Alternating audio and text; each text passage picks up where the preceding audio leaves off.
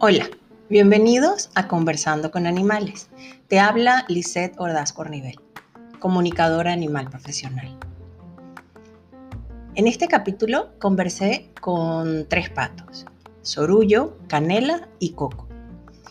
Les confieso que nunca había conversado con un pato y ha sido una de las conversaciones más divertidas que he tenido, la verdad. Son animales increíbles. Todo comenzó como comienzan las grandes cosas, por casualidad.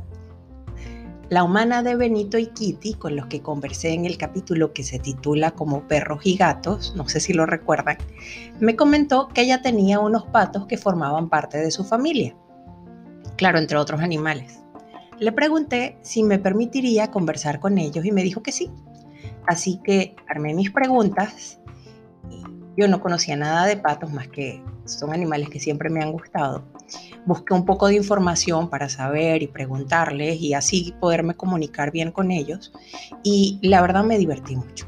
Sobre todo porque nunca me esperé el giro que iba a tener la conversación por causa de un gallo. Este es el capítulo de hoy. Sean todos bienvenidos. Comenzamos.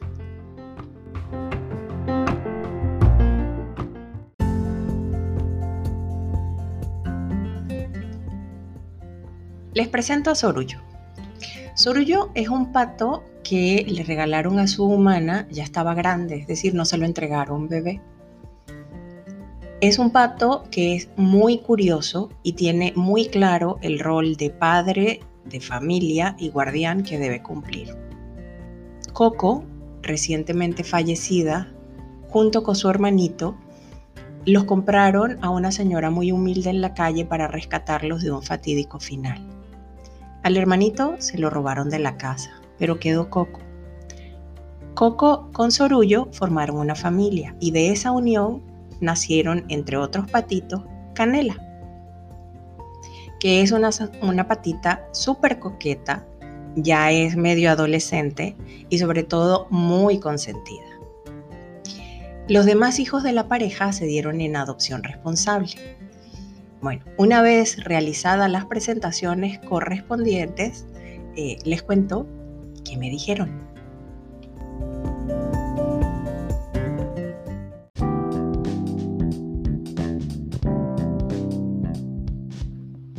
Con el primero que conversé fue con Sorullo. Como jefe de familia, él debía ser el primero.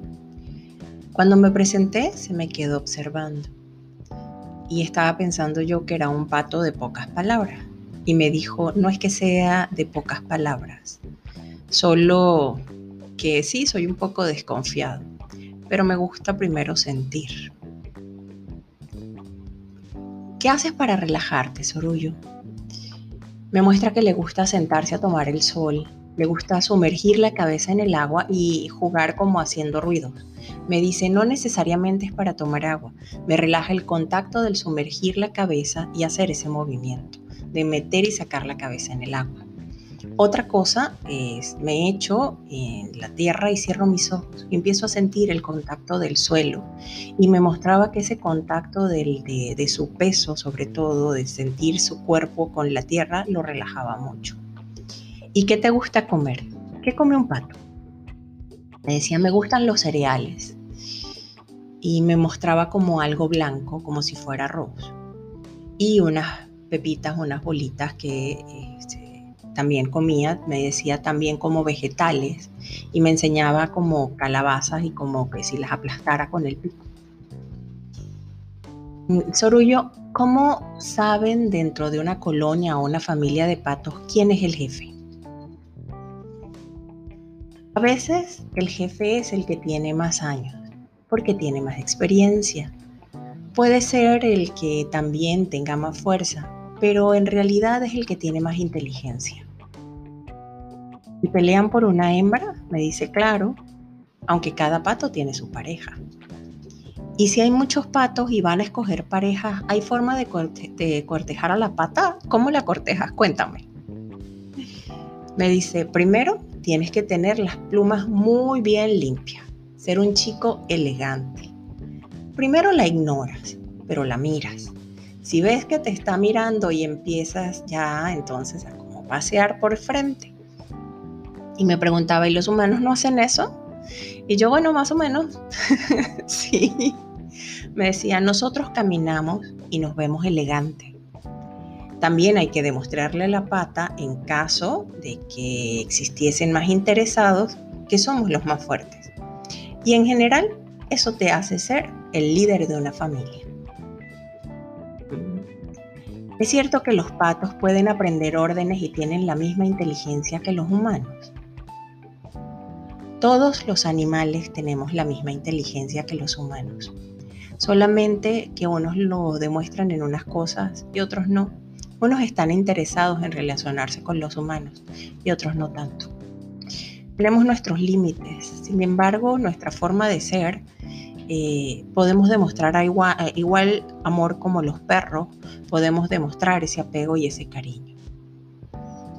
Y tú sabes eh, qué tienes que hacer, o sea, sabes seguir órdenes, qué palabras entiendes. A ver, me decía, cuando me llaman a comer, cuando me dicen que no, cuando quiere cariño mi humana, yo también le hago saber que quiero cariño como, y me enseñaba como un graznido especial que hace. Me dice, no es muy seguido que lo haga, pero sí a veces me gusta que mi humana me dé cariño. Aquí quiero hacer una pausa en la entrevista de Sorullo para contarles que, y bueno, obviamente ponerlos en contexto, eh, que su humana me pidió que le dijera a Sorullo que por favor no peleara con el gallo el gallo también pertenece a la familia. Él vivía en su corral con su pareja, pero hace poco también su pareja falleció. Y sus humanas, para que él no se sintiera solo, lo dejaron suelto en el jardín. Pero, aquí viene el meollo del asunto, el gallo se apropió de la palapa y del jardín que comparte con todos los demás. Y nuestro amigo Sorullo no está dispuesto a permitir que eso pase, así que le declaró la guerra por abusivo. ¿Por qué te peleas con el gallo? Es cuestión de territorio. Aparte, es como por diversión. El gallo es medio ladino. Este gallo es como quien no quiere la cosa, viene, busca pleito y yo no estoy dispuesto a que me derroten. Esto es mi territorio. Me enseñaba que cuando estaba fastidiado iba, buscaba pleito al gallo para entretenerse y hacer rabiar al gallo nada más. Yo creo, la verdad, que en este punto ya son amigos, pero siguen conservando sus diferencias para no perder el entretenimiento. Otra de las cosas que su humana me pedía era que dejara de hacer popó dentro de la palapa. Le decía yo, ¿por qué haces popó dentro de la palapa? Pero es que estoy marcando. Ese es el límite de mi territorio. No hay forma alguna de que dejes hacerlo, o sea, porque de verdad eh, a tu humana le, le molesta mucho. Dice, sí, si el gallo no está en la palapa, esa palapa es mía. Y si no está, obviamente no necesito marcar el territorio. Mientras haya otros animales en la palapa, esa palapa va a seguir marcada y seguiré peleando. Ok, después de esta enérgica explicación, mejor le cambié el tema. Sorullo, ¿es verdad que los patos no sienten frío en sus patas? Eso lo leí mientras buscaba información. Me decía, sí sentimos, claro que tenemos sensaciones en nuestras patas. Obviamente son menos intensas. Nosotros necesitamos saber qué pasa también con nuestras patas. Claro que sentimos frío y sentimos el calor, también sentimos muchas cosas, solamente en que menor intensidad que en el pico o en otras partes del cuerpo. ¿Me puedes mostrar cómo ven los patos? Porque dicen que ven muchos más colores que los humanos incluso. Me decía, sí, claro, te muestro y empecé a sentir como que cada ojo fuese independiente. Me dice, nunca me vas a agarrar desprevenido, y mucho menos ese gallo. Tiene muy buen oído, por eso somos buenos vigilantes. Los colores que yo veía son, los ven como distintos, como si fuera todo ultravioleta, es una mezcla entre ultravioleta y grises, los colores, y, a la vez son como muy brillantes, Era, es muy diferente a como vemos los humanos. Me dice, esa capacidad de ver los colores también es para poder ver debajo del agua. Los patos ven de noche, no tan bien como de día, es cierto, precisamente por la escala de grises que ven La escala de colores, cuando no hay mucha luz, no hay mucho contraste entre esos colores. La luz nos ayuda a ver y se dificulta la definición, pero tenemos un muy buen oído. Lo que podemos ver muy bien en la noche son los celajes de movimiento. ¿Qué haces para divertirte? Cuando estamos fastidiados voy a buscar al gallo. También me gusta batir las alas y me mostraba que tenía como una pelota para jugar. Y Canela. Canela se ha convertido en una buena hija, en una buena amiga y somos cómplices.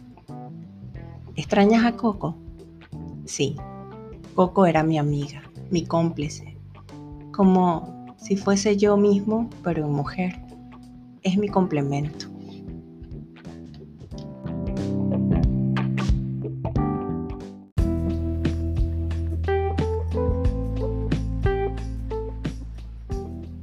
Canela es una niña coqueta que si fuese por ella eh, llevase un lazo en el cuello. Es como una adolescente joven. Cuéntame, Canela, ¿qué te gusta comer? Le encantan los tomates, las verduras, la calabaza, el elote en grano. Veo como unas pepitas también me mostraba, lechuga, el vegetal que sea. ¿Te gusta comer? Me encanta comer, me decía. Y su humana me lo confirmó. ¿Qué haces para relajarte? Me decía, yo me aíslo y me siento. Así como que, ay, déjenme en paz. Se sienta tranquila a observar y a veces como a tener los ojos cerrados para estar con ella misma. ¿Qué te gusta hacer para divertirte? Me muestra que le gusta meterse en el agua y correr, que la corretee Sorullo y Sorullo la corretee y ella corretea a Sorullo. Me enseñaba también una pequeña gatita con la que jugaba. Y lo que le gusta es que cuando corretea, aletea las alas. Eso, eso le, le causa mucha alegría. ¿Cómo escogen los patos y las patas una pareja? Primero, ves las plumas, el brillo de las plumas, los colores, las limpiezas del plumaje. La grandiosidad del plumaje le da como esa sensación de poder al pato. Luego hay como un meneadito que tienen los patos como en la cola y es como una señal particular de cada pato. Y si te gusta, ese es. ¿Cómo sabes quién es el jefe? El jefe muchas veces no necesariamente es el más fuerte, es el más inteligente el que tiene más experiencia. ¿Qué sientes viviendo en una familia multiespecies? Eh, nunca lo había pensado, es mi familia y es así, yo estoy contenta, estoy muy contenta acá. Yo nací aquí, mi mamá ya no está, los demás sí son cercanos, pero mi familia real es Orullo y Coco y los demás son vecinos agradables. ¿Tú también vas al baño en la palapa? Claro, es nuestro territorio, hay que marcarlo. ¿Hay algo que me quieras decir o explicar sobre los patos? Pues los patos somos unos animales formidables. Podemos estar en el agua, podemos estar en la tierra, no como los otros, por ejemplo, los gachos, que pueden estar solo en la tierra y ni siquiera vuelan. ¿Y tú vuelas? Mm, no, pero mira al gallo, no sé qué función tiene ese. definitivamente aquí pensé, no le cae bien el gallo. El gallo es un buscador de pleito y no tiene ni respeta territorio. Debería mantenerse en su territorio. No tiene por qué andarse metiendo con nosotros. Ok. ¿Extrañas a Coco? Sí. Me encantaría tener más amigos. ¿Le puedes decir a mi humana? Claro que sí.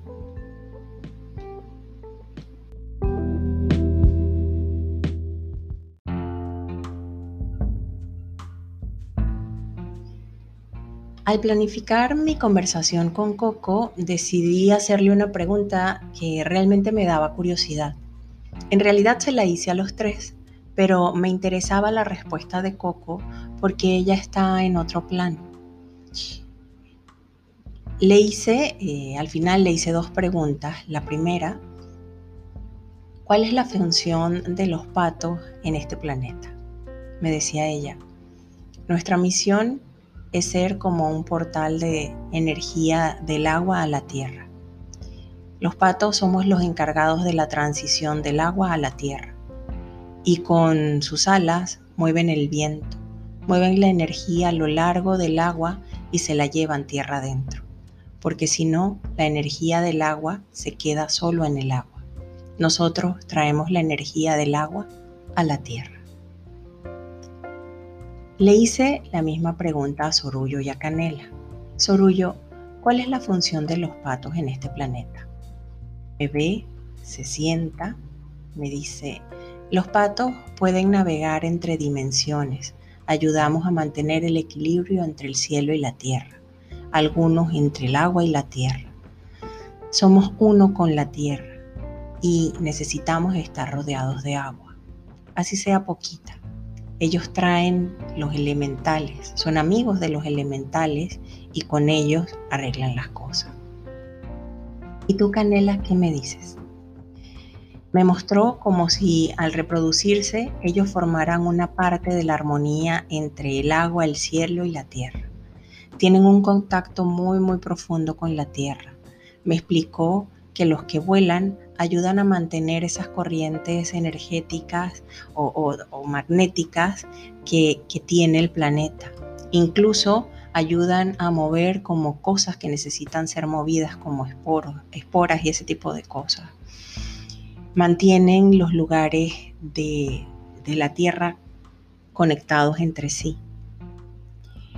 Aquí les quiero contar algo que aprendí conversando con la humana de Coco ella tenía antes de estos patitos unos pijijes, que también son unos patos. Ellos son aves migratorias, pero nunca se quisieron ir de su casa. Cuando iba a temblar, sobre todo en las noches, ellos avisaban haciendo un escándalo inmenso. Pienso yo que debido a lo que Canela me explicaba, la capacidad de sentir esas energías electromagnéticas, ellos podían percibir cuando se alteraba ese campo y avisaban. Claro, esa es una de mis teorías. La segunda pregunta que le hice a Coco fue, ¿todas las almas de los animales y sus energías van al mismo lugar? Me decía sí, todas venimos del mismo lugar y vamos al mismo lugar. Es como si estuvieran en muchos árboles y en diferentes niveles.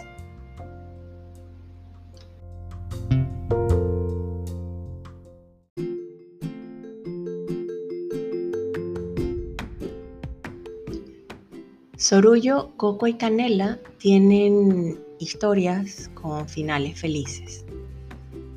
Ojalá todos los animales que utilizamos los humanos para consumo también las tuvieran.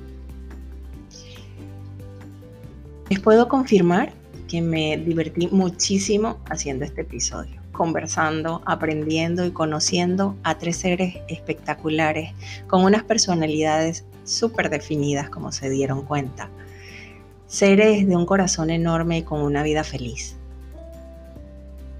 Espero que ustedes también se divirtieran, aprendieran y sobre todo lo disfrutaran.